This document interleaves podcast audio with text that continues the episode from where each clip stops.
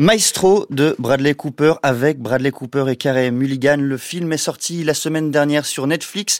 L'occasion pour nous ce matin de mettre la lumière sur l'homme qui en est le cœur, le compositeur et chef d'orchestre américain Leonard Bernstein, né en 1918, mort en 1990. Alors pour comprendre son œuvre, sa portée, pour discerner la vie réelle que le film masque quelque peu selon moi, j'ai le plaisir de recevoir ce matin deux invités. Renaud Machard, bonjour. Bonjour. Vous êtes journaliste journaliste, critique musical, auteur de la biographie Léonard Bernstein, c'est sorti euh, en 2007 aux éditions Actes Sud, auteur également de la musique minimaliste, c'est sorti cette année, cette fois-ci, mais 3 octobre. chez Actes Sud, on le recommande également chaudement à distance euh, avec nous. Emmanuel Franc, bonjour. Bonjour et bon Noël à vous tous. Et bon Noël à vous également. Vous êtes la productrice de l'émission Un été avec Bernstein sur France Musique que l'on recommande également pour se plonger dans l'œuvre de la vie de Bernstein, ce que nous allons tenter de faire ce matin.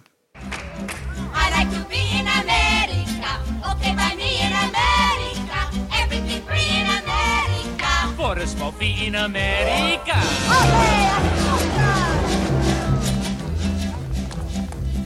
on credit is so nice. One look at us and they charge twice.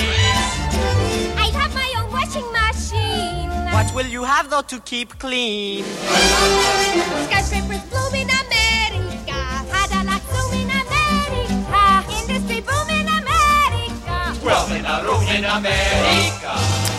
Et on connaît tous cet air évidemment America issu de la comédie musicale West Side Story et pourtant, pourtant, Leonard Bernstein, son compositeur, rechignait à être euh, catégorisé, étiqueté comme le compositeur de West Side Story, en tout cas comme le compositeur de cette œuvre unique. Renaud Machard, vous, comment est-ce que vous le définiriez si on devait passer par d'autres voies, d'autres moyens que cette comédie musicale euh, justement célèbre Affaire compliquée, l'affaire était compliquée pour lui-même hein, d'abord. Euh, et il, je me souviens qu'il euh, il demandait aux attachés de presse, à la fin de sa vie notamment, de ne pas le présenter comme le compositeur de, de West Side Story, mais ça lui a collé à la peau parce qu'aujourd'hui, partout, peut-être même, j'ai pas pas regardé, mais peut-être même sur votre site internet, quand on parle de Bernstein, on, on, on, dit le compositeur West Side Story parce que ça reste, ça reste son chef-d'œuvre. Alors on va peut-être pas trop détailler sur sur cette œuvre, mais euh, c'est peut-être le problème fondamental de Bernstein, c'est qu'il aurait voulu être autre chose. En fait, il aurait voulu être tout. C'est ça la vérité avec lui. C'est ça qui est compliqué. Tout, c'est-à-dire à la fois euh, tout son compositeur et chef d'orchestre? Déjà, c'était ces deux deux passions et deux métiers en fait, tout simplement. Et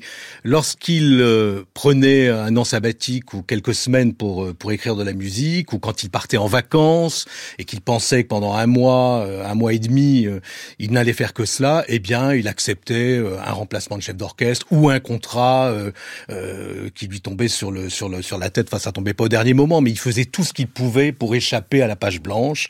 Et Dieu sait qu'il a mis il a mis beaucoup d'efforts à finir les choses. Parfois, il les faisait finir par d'autres aussi. Il avait des collaborateurs et, et donc ça a toujours été un peu compliqué pour lui. Là, je crois que la gratification du public, de la présence du public, du succès, du contact avec les musiciens aussi, parce que c'était ça, je crois, même avant le succès, était quelque chose qui lui était vraiment euh, indispensable.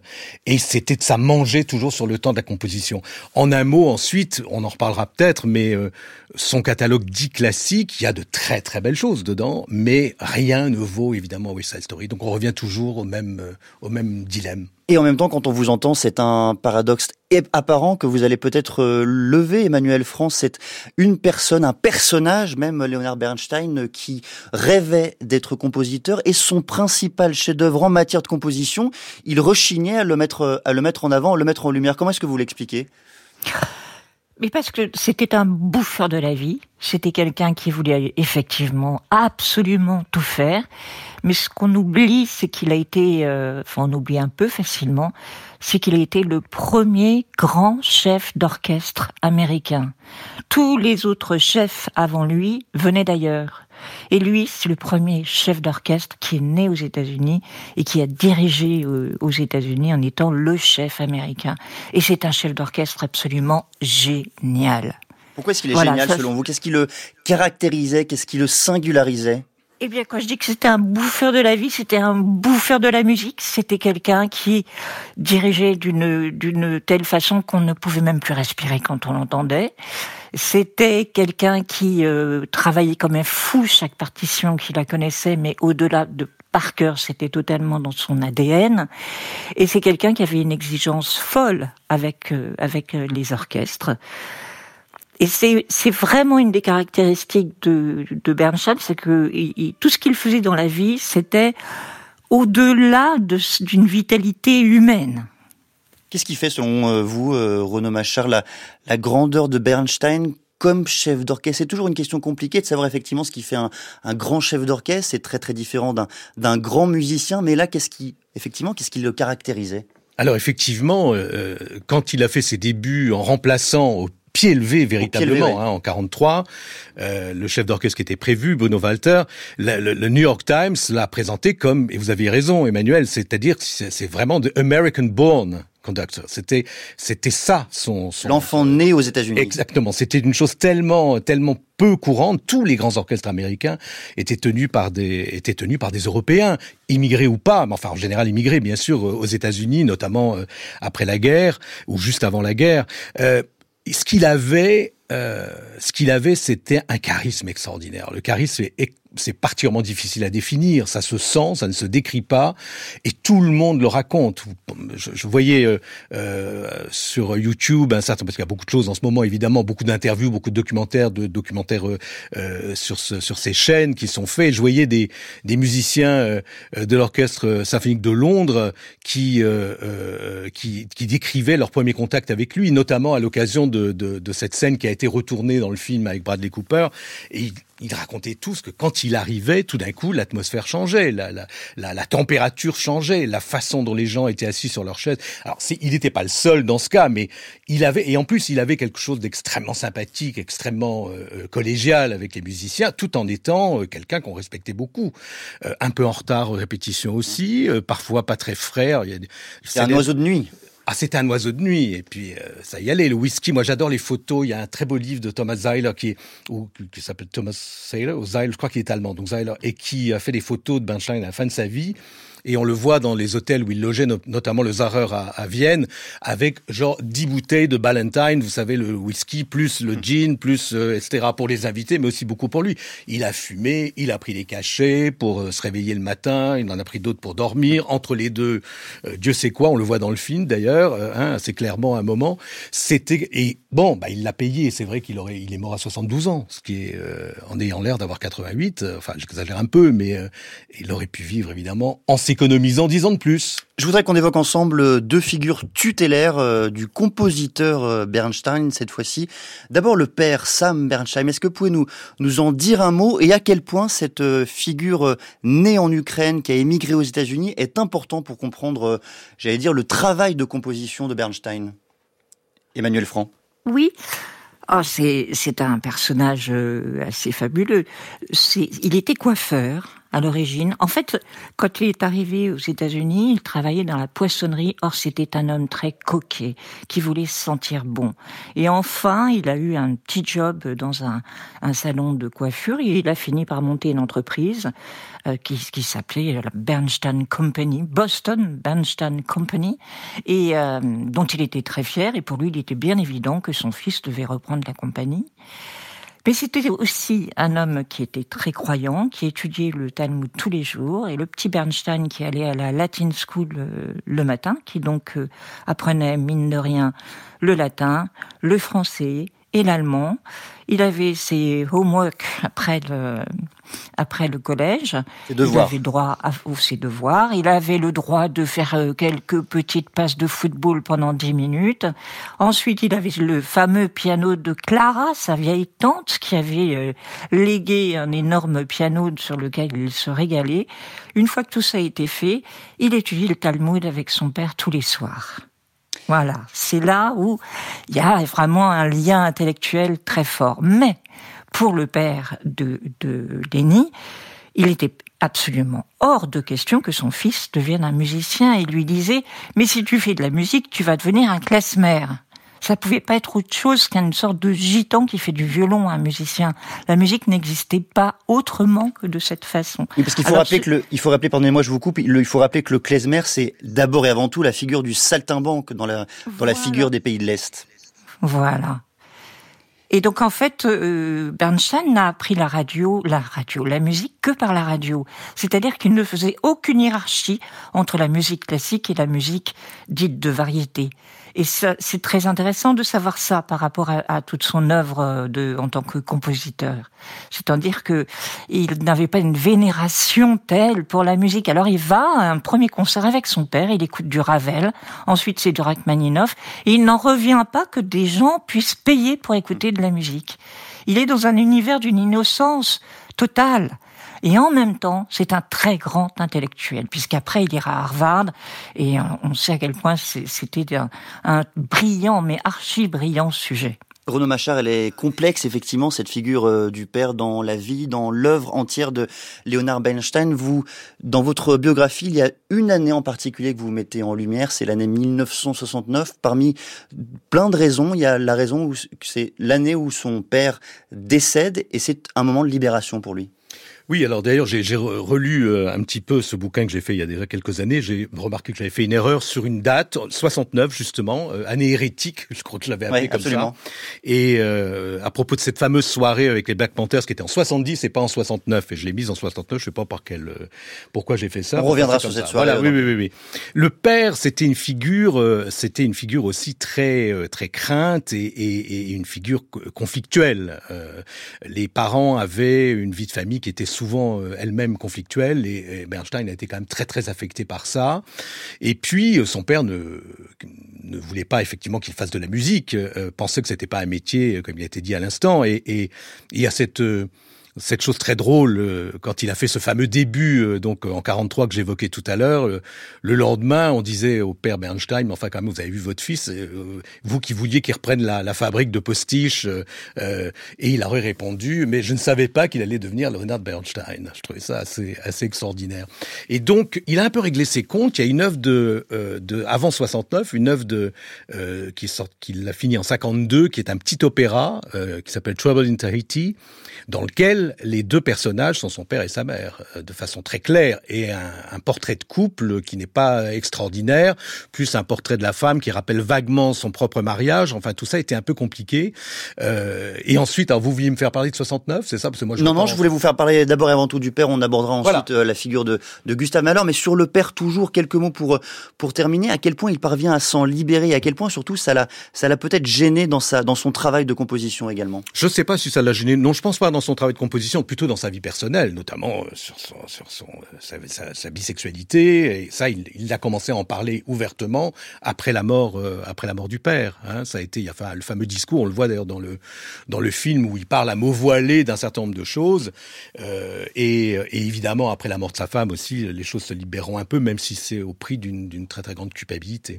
Et l'on parlera dans la deuxième partie de cette émission de la deuxième grande figure tutélaire de À savoir euh, Gustave Mahler, le compositeur qui là aussi l'a accompagné euh, tout au long de sa vie. Merci beaucoup Renaud Machard, Emmanuel Franc. On vous retrouvera à partir de 8h20. 6h30, 9h, les matins de France Culture. Quentin l'a fait. Maestro de Bradley Cooper avec Bradley Cooper et Carey Mulligan. Le film est sorti la semaine dernière sur Netflix. L'occasion pour nous ce matin de mettre la lumière sur l'homme qui en est le cœur, le compositeur et chef d'orchestre américain, Leonard Bernstein, né en 1918, mort en 1990. Et pour comprendre son œuvre, la portée de celle-ci, trois invités ce matin.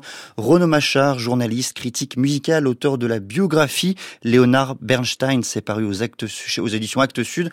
En 2007, à ses Emmanuel Franc, productrice de l'émission Un été avec Bernstein sur France Musique. Et nous sommes rejoints par Isabelle Georges. Bonjour. Bonjour. Vous êtes interprète de comédie musicale, de chansons françaises et de musique yiddish. Et vous jouez actuellement votre spectacle intitulé De Paris à Broadway, oh là là, au Publicis des Champs-Élysées.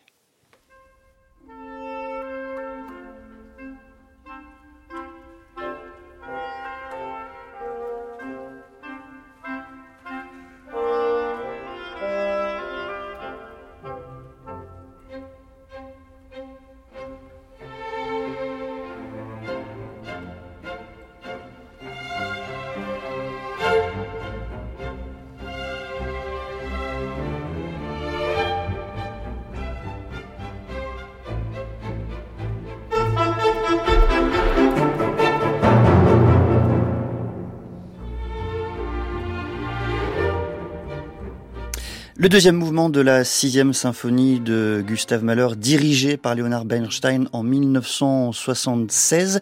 Renaud Macharge disait que c'était Gustave Mahler la deuxième figure tutélaire peut-être de Leonard Bernstein. Est-ce que vous pouvez nous expliquer pourquoi et surtout à quel point?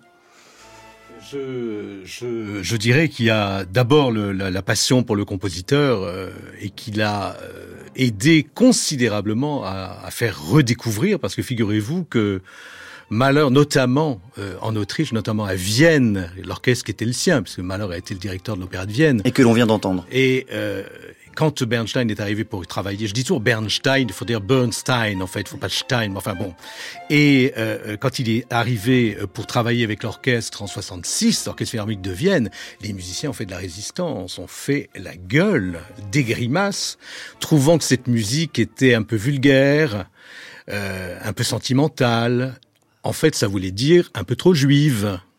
Car, Bernstein le raconte, il y avait encore dans l'orchestre des gens qui avaient été euh, dans les rangs des nazis pendant la guerre. Et il avait été mis au banc par le régime nazi, Gustave Mahler. Absolument, il faisait partie des compositeurs interdits. Il y a ça, et l'autre chose, c'est qu'il s'est identifié vraiment à lui lorsqu'il le dirigeait. C'est-à-dire qu'à un moment donné, euh, c'était c'était sa musique, c'était lui qui l'avait écrite. Et je pense que intimement, bien sûr, il aurait aimé être le Gustave Mahler du de la deuxième partie du XXe siècle. Mahler est mort euh, à 51 ans. C'est encore un cas de. On se demande ce qui se serait passé s'il hmm. avait vécu 20 euh, ans ou 30 ans de plus. imaginez quand on écoute ses dernières œuvres, on, quel génie ce, ce, ce compositeur était, ce qu'il aurait pu produire. Voilà, il y a vraiment une identification à la fois au compositeur pour sa musique qu'il a aidé à, à, à faire connaître, euh, à redécouvrir et aussi à titre personnel. Emmanuel Franc, euh, cette identification, comment est-ce qu'on l'explique? Est-ce qu'on l'explique d'abord, avant tout, par euh, une identification biographique? C'est vrai que les points communs entre l'un et l'autre sont nombreux. Mais déjà, pour, pour euh, tout en premier, il a dirigé les deux orchestres de Mahler, Vienne et New York, puisque quand Gustav Mahler part aux États-Unis, il va diriger le New York Philharmonic. Donc en fait, il est véritablement l'héritier des deux. Et quand euh, Bernstein arrive à Vienne, il arrive avec un sweatshirt sur lequel il a écrit Mahler Grooves. Gustave Mahler, c'est le pied. Donc, c'est vous dire avec quel humour et, avec quelle rage aussi il est arrivé pour leur faire connaître ce, ce musicien qui était le leur, qui était celui qui avait créé ses œuvres en particulier à Vienne, pas seulement à Vienne, mais à, mais, mais à Vienne. Or, il n'y avait même plus de partition. Non seulement tous les musiciens juifs de l'orchestre de Vienne avaient été expulsés après l'Anschluss, mais ils avaient même plus de partition. Donc, ils sont repartis de zéro. Et moi, j'avais assez envie de, de parler de, de, de, ce moment parce que ça raconte absolument Bernstein, c'est-à-dire cette espèce de rage et cet humour fou, cette envie d'un pied de nez euh, au-delà de l'humour, c'est il arrive avec des partitions, il va leur demander de jouer malheur comme malheur peut être dans leur ADN. Et les musiciens ont du mal. Et j'ai retrouvé une archive qui avait qu'on avait déjà vue, qui est le début euh, d'une répétition de de la cinquième de Malheur, et ils n'y arrivent pas. Les musiciens ne, ne comprennent pas l'essence même de Malheur. Et alors, vraiment, Bernstein ne, ne, ne, peut pas admettre, c'est au-delà de, de, toute possibilité pour lui que ces musiciens ne, ne sachent hmm. pas jouer malheur. Il les engueule comme c'est pas permis. C'est votre compositeur, il leur dit d'ailleurs. Hein, c'est le vôtre, oui. C'est votre compositeur. Il faut se Absolument, absolument. Il les engueule et, et, et, à la fin, il va obtenir euh, gain de cause. Mais ce que j'avais adoré dans cette, euh, cette archive, c'est qu'il est tellement foudrage qu'il prend sa baguette et il la claque sur son pupitre avec un bruit fou et il s'en va foudrage. Il revient le lendemain avec le sourire en rigolant et ils reprennent. Et petit à petit, l'orchestre s'est réapproprié Gustave Mahler. Et ça, c'est quelque chose qui me touche parce que je trouve que c'est un pied de nez à la vie. C'est d'un humour fou, c'est d'une humanité totale c'est quand même aussi cette idée du, du partage de toutes les musiques avec même ses pires ennemis. C'est vraiment, et ça, c'est vraiment, vraiment Bernstein. Et c'est le Bernstein que j'adore. On parlait de son charisme, mais moi, je parle de son charme. Je, je, je ne vois pas comment on ne peut pas tomber amoureux de Bernstein. Et d'ailleurs, euh, la série musicale que vous avez euh, consacrée, même euh, que vous avez tissée pour France Musique, le montre et le démontre Emmanuel Franc. Ce qui est fascinant aussi avec euh, Bernstein, c'est la multiplicité euh, des registres, le syncrétisme des influences. On passe de Malheur à la comédie musicale. Isabelle Georges, vous, vous êtes interprète de, de comédie musicale. Quelle mm. place occupe-t-il, euh, Leonard Bernstein, dans, dans ce, allez, ce, cet univers de la comédie musicale? On lui a parfois reproché à Bernstein d'être un compositeur, un musicien trop sérieux. Est-ce que c'est là aussi son, mm. j'allais dire son le, le, la teinte qu'il laisse. Écoutez, en, tout cas personnellement, pour moi, pour cet homme est, est, euh, est un symbole de fusion, c'est-à-dire que il a, euh, il puise sa, sa, son inspiration dans ses origines, dans les rencontres qu'il qu'il qu'il fait, euh, Malheur évidemment, mais il est euh, il ne rentre dans aucune case et c'est ce qui me passionne moi chez lui. Euh, ma grand-mère était, c'était son chouchou. Elle appelait, elle était compositeur et, et c'était son son ouais, son chouchou. Et euh, comme interprète de comédie musicale, moi je trouve que quand on chante Bernstein, il y a une une vitalité extraordinaire. Il y a une une inventivité. Il y a on, on se on, on est bousculé sans arrêt. Euh, et ça, je trouve ça euh, fascinant. Euh, Ouais, c'est, pour moi, c'est la vitalité, l'enthousiasme permanent qu'il y a derrière cette musique qui me porte infiniment quand je, quand je peux l'interpréter. Écoutons justement cette vitalité. Spring will come again. Spring will come again. Summer has to fall. Summer has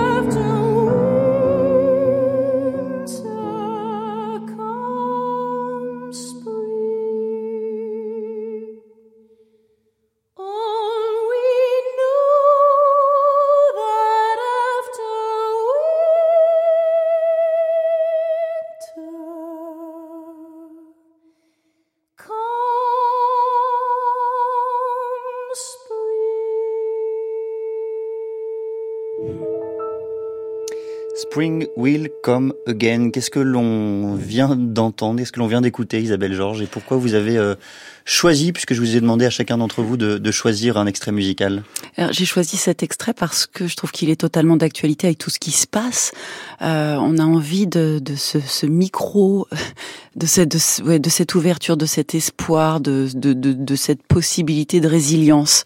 Voilà pourquoi j'ai choisi cette, euh, cette chanson. Et le lien, peut-être, euh, il faut l'expliciter pour les auditeurs, le lien avec Leonard Bernstein bah, C'est lui qui l'a écrit. C'est évidemment sa, sa, compo, sa composition. Renaud euh, Machard, peut-être, effectivement, ce qui, ce qui frappe quand on regarde les compositions dans, dans, dans leur ensemble, cette fois-ci, de, de Leonard Bernstein, c'est effectivement le, la multiplicité des, des influences. Il va piocher dans, dans le rock, dans l'opéra, dans la musique cubaine, sud-américaine, il va piocher effectivement dans un... Et au fond, quelle est l'identité propre de, de, la, de la musique, de la composition de Leonard Bernstein? Est-ce qu'elle existe? Ou au fond, son identité, c'est d'aller piocher un peu partout? La question qui tue. Quelle est l'identité euh, musicale de Bernstein? Ça, c'est peut-être c'était son problème. Euh, il, il a, en tout cas, de sa jeunesse, on l'a dit tout à l'heure, hein, c'est sa découverte. C'est un peu comme John Adams, un compositeur auquel je me suis beaucoup intéressé. Ce sont des, c'est assez américain, et c'était aussi le cas en France avant, euh, avant la deuxième guerre, où les, les, cultures populaires et les cultures savantes étaient beaucoup plus liées chez les musiciens qu'elles ne le sont aujourd'hui. Tout le monde faisait de la, de la chanson, tout en écrivant de l'opéra. Enfin bon, bref. Et, et, et lui, c'est à la fois sa connaissance, bien sûr, de la musique populaire, de la, de, de, de la comédie musicale, du jazz, même si c'était pas un pianiste de jazz, contrairement à ce qu'on dit parfois. C'était une des rares choses euh, dans lesquelles il n'était pas... euh, Il n'excellait pas. N'excellait pas, loin de là. Mais il connaissait tous les tunes, tous les, euh, tout le, le Great Les American gammes. Songbook, comme on l'appelle, hein, c'est-à-dire toutes les grandes chansons du, de, de Broadway, du cinéma. Et il, il y a dans ses œuvres, je parlais tout à l'heure de ce petit opéra Trouble in Tahiti, il y a tout un passage jazzé qui est, qui est assez incroyable, donc il y a ça dedans. Dans sa troisième symphonie, il y a des mélanges de musique euh, euh, aussi euh, d'avant-garde, parce qu'il a essayé d'aller vers là à un moment donné dans sa carrière, c'est-à-dire de d'être un peu dans l'esprit du temps, et ça donne une musique, et en plus, il vole chez les autres, il a énormément volé chez Copland, il a énormément volé chez lui-même, en mélangeant, en mélangeant les choses. Tous les grands compositeurs ont fait ça. Hein. Poulenc, par exemple, vole. Plus il vole, plus il est lui-même. Bernstein, c'est pareil. Il vole, mais il re, dire, il recrache. Enfin, il retran- il transmue, on va dire. Il transmue les choses et il en fait du Bernstein. Mais ça reste le grand problème de ce compositeur. C'est très difficile de, de, encore une fois, de, notamment pour sa musique de concert, de définir véritablement un style. de l'étiqueter, mais, mais tant mieux, je dirais, de ne pas le réduire à juste un- nom, un, un style. Moi, je trouve ça extraordinaire cette fusion de styles. Je trouve que, et d'ailleurs, je trouve qu'on souffre encore de ça aujourd'hui, c'est-à-dire, il y a la grande musique, et on dit, on regarde le jazz ou parfois la, la comédie musicale avec en boudant, c'est un petit peu un autre, euh, enfin, un genre un peu sous musical. Moi, je suis pas d'accord avec ça. Je trouve que euh, ce qui est formidable chez chez chez chez, chez Bernstein, c'est c'est c'est cette multiplicité, c'est c'est cette absence de de limites, cette absence de de de oui de on ne réduira pas Bernstein à une une un seul style. Bruno Machard. au, au point qu'il a, et ça c'est sa limite aussi, au point qu'il ne se satisfaisait jamais de rien. Et il a essayé après, alors on a parlé au début de l'émission tout à l'heure de West Side Story qui reste effectivement le, le chef-d'œuvre indépassé de la comédie musicale, hein, c'est le number one, enfin euh, il y a de très très grandes autres œuvres bien sûr pour Broadway, mais, mais il voulait toujours essayer de renouveler le genre. Et il a essayé, il a refait, il a réécrit des comédies musicales, il y a la fameuse, enfin fameuse euh, 1600 euh, Pennsylvania Avenue, mais qui a été un four total parce qu'il compliquait toujours tout. Il voulait un peu régénérer tout. Il voulait refaire, il voulait faire le grand opéra américain. Il n'y est pas parvenu. Il a voulu faire de nouveau la grande comédie musicale un peu inventive. Il n'y est pas parvenu non plus. C'était sa limite, ça, de vouloir toujours aller plus loin. Ce qui est très bien au fond. Oui, en même Et- temps, d'être en per- perpétuelle recherche, de, de, Ben oui, de oui, bousculer oui, les oui, limites, c'est pas mal. Et après la première représentation de l'une de ses œuvres principales intitulée Mass, le critique musical du New York Times avait cruellement écrit que Mass constituait le plus grand mélange de styles depuis la recette du steak frites dans du beurre de cacahuète et de la sauce au marshmallow. C'est le moment de donner euh, la parole à sa première avocate, Emmanuel Franck. Comment est-ce que vous réagissez à cette pluralité de styles? Est-ce que c'est synonyme de manque d'identité musicale selon vous Mais non, c'est le principe même d'être un Américain. Quand il faisait ses Young People's Concerts, il expliquait très bien aux enfants qui euh, l'écoutaient euh, sur scène, c'est que il n'y a pas de musique américaine. Il fait écouter, dans la toute première émission, il fait écouter l'ouverture de Guillaume Tell et il leur dit, et alors les enfants, vous avez pensé à quoi quand vous avez entendu ça? À une musique de western Hmm. Et tout le monde a oui, dit oui, bien sûr, musique de western. Eh ben non, c'était Guillaume Tell. Et, et c'est ça, la musique américaine. C'est une musique de, de melting pot, en fait. Il va passer sa vie à essayer d'expliquer que la musique américaine fonctionne comme ça. Mais moi, je voulais ajouter aussi des, euh, d'autres petites précisions. Par exemple, la, la deuxième symphonie de, de euh, Lénis, c'est en fait un concerto pour piano. Mais ça n'est jamais dit. Il dit que c'est une symphonie. Il envoie valdinguer absolument tous les codes de la musique. Et je suis assez d'accord avec Isabelle Georges. C'est d'une vitalité, d'une envie de vivre et aussi d'un, humour. Je passe au-dessus, mais, mais pas parce que euh, veut prendre tout le monde de haut. C'est parce qu'il a envie d'être fou. Et il l'est. Et moi, j'adore ça.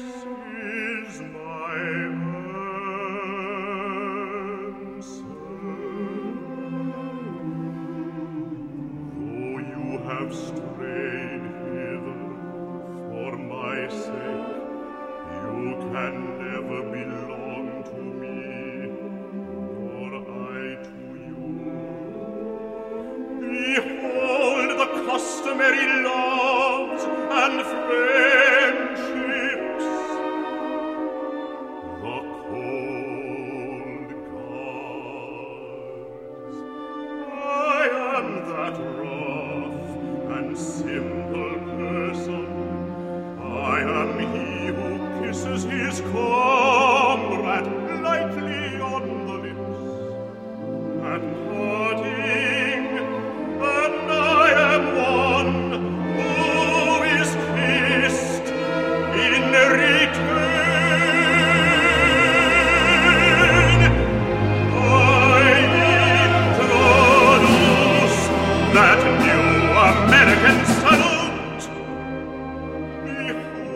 Machard euh, mime les percussions en studio. et C'est votre choix musical et par ce truchement, vous nous proposez, Renaud Machard, euh, un autre Léonard Bernstein. Euh, quel est-il? Qui est-il? Et qu'est-ce qu'on vient d'entendre? Eh bien, euh, moi qui suis de nature élégiaque, ça ne se voit pas du tout comme ça, mais mais j'aime j'aime beaucoup. C'est très bien tout ce qu'on raconte ce matin parce qu'on a tous un peu euh, des coins de Bernstein qui nous intéressent plus les uns que les autres et ou que les autres. Et et et, et j'aime moi l'élégie chez lui. Et ça, c'est aussi une chose très américaine, parce que je pense que la musique américaine a vraiment une signature et qu'il en fait partie et qu'on la reconnaît assez bien. Ça, par exemple, c'est quand même, même si c'est assez malérien finalement, hein, euh, je trouve que les, les mouvements lents chez, dans sa musique de concert, euh, ou classique si vous voulez, on- on- quel, quel qualificatif employer, on va pas entrer dans ce débat ce matin, c'est trop compliqué, euh, elle, est, elle est très forte et, et vraiment, euh, ça c'est une des grandes réussites, ça fait partie d'un cycle qui s'appelle Songfest, qui est un cycle de mélodie avec orchestre, où il y a aussi des mélanges, on va retrouver des, des influences de West Side Story, on va retrouver des choses beaucoup plus classiques, entre guillemets,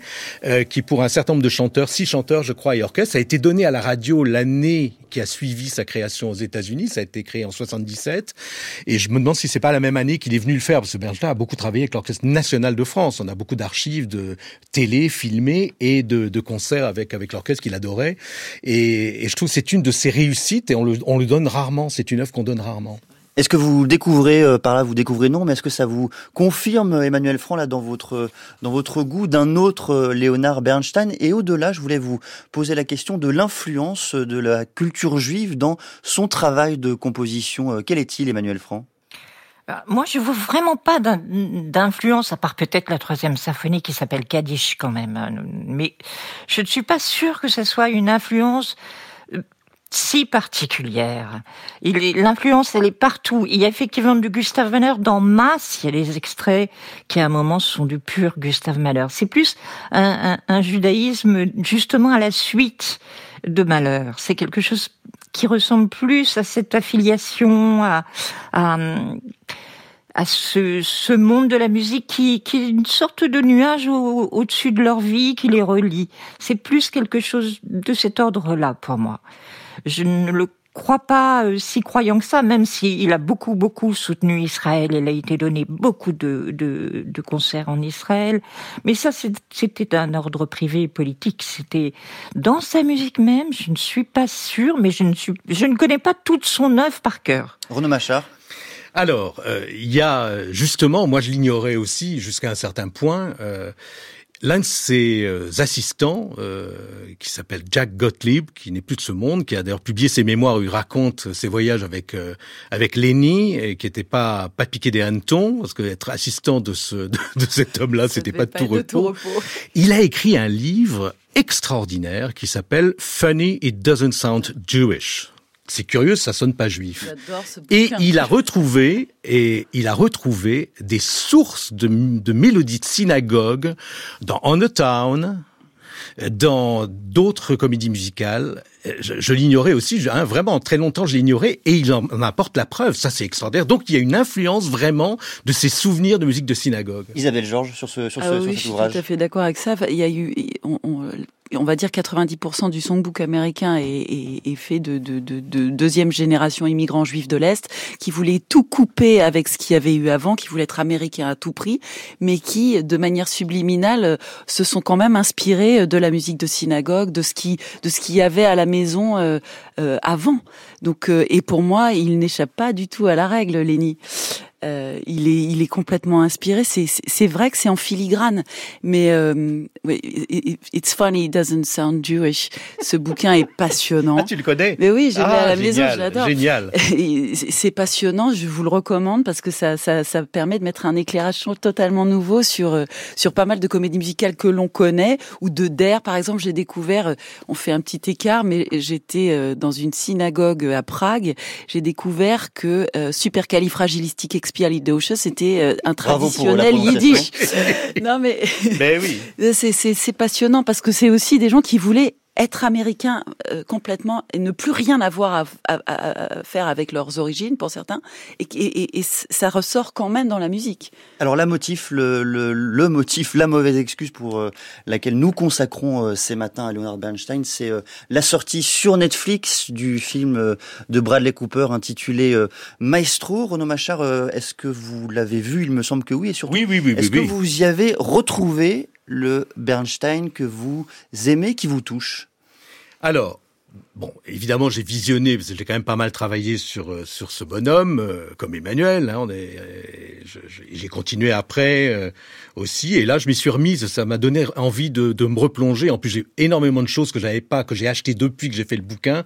Euh, il y a eu beaucoup beaucoup de livres qui sont parus. On apprend des choses passionnantes. Mais ce qui m'a frappé dans ce film, c'est avant même de parler de, du talent de Bradley Cooper comme, comme chef, parce qu'il est complètement bluffant, vraiment, vraiment, c'est quand il entre, au début du film, quand ce fameux concert de 43, quand il entre sur scène, il est filmé de dos, et là, je suis tombé de mon canapé, c'est, ah, je sais pas comment il fait, le mimétisme du mouvement d'épaule, de dos, et de la démarche, ça c'est, rien que ça, c'est extraordinaire. Isabelle Georges, en je quelques mots. partage, je trouve ça époustouflant par moments. On, on, on, on, s'y- on se, on se perd, on a l'impression que c'est que c'est Léonard, que c'est Lenny. Emmanuel France, que vous êtes euh, d'accord Il faut peut-être préciser pour les auditeurs qui ne l'ont pas vu que c'est tout de même une vie entière résumée à un tiraillement entre euh, la vie de famille et la liberté peut-être euh, des hommes.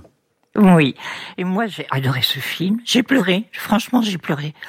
Mais j'ai adoré surtout le, parti pris de l'angle qui est choisi, c'est de raconter l'histoire par le personnage de Félicia Montalegre, sa femme. Et ça, c'est très nouveau parce qu'on parle toujours de Bernstein, mais on ne parle jamais de Félicia. Félicia, c'est un personnage magnifique. J'ai eu, parce que j'ai fait un film également sur euh, sur Bernstein, j'ai passé beaucoup de temps avec Jamie, la, la fille de, de Félicia et, et Bernstein, et je je- j'ai retrouvé dans ce film cet, euh, cet amour familial qu'il y avait euh, entre eux qui est réel. Que Lenny soit, pardon, que Lenny soit homosexuel, c'est une chose, mais c'était vraiment un couple Bien. moderne. C'était quelqu'un qui aimait tout le monde, et il le dit, j'aime trop, j'aime Mm. trop tout le monde, et j'ai tellement d'amour que c'est invivable. Et du coup, je peux jamais être tout seul pour écrire. Et ce film raconte cet, cet amour débordant et réussi parce que pour avoir rencontré ses enfants, je peux vous dire que c'était une, une famille merveilleuse, mais vraiment merveilleuse. Félicia et Félicia qui est- était très importante. Je suis obligé de vous couper, pardonnez-moi, on arrive déjà au terme de cette émission Félicia qui est interprétée par Karim Mulligan. Merci beaucoup à tous les trois d'être venus ce matin dans les matins évoquer la figure de Leonard Bernstein, Renaud Machard, Emmanuel Franc, Isabelle Georges. On mettra toutes les références de vos livres euh, traversés et spectacles sur le site de France Culture. Il est 8h45.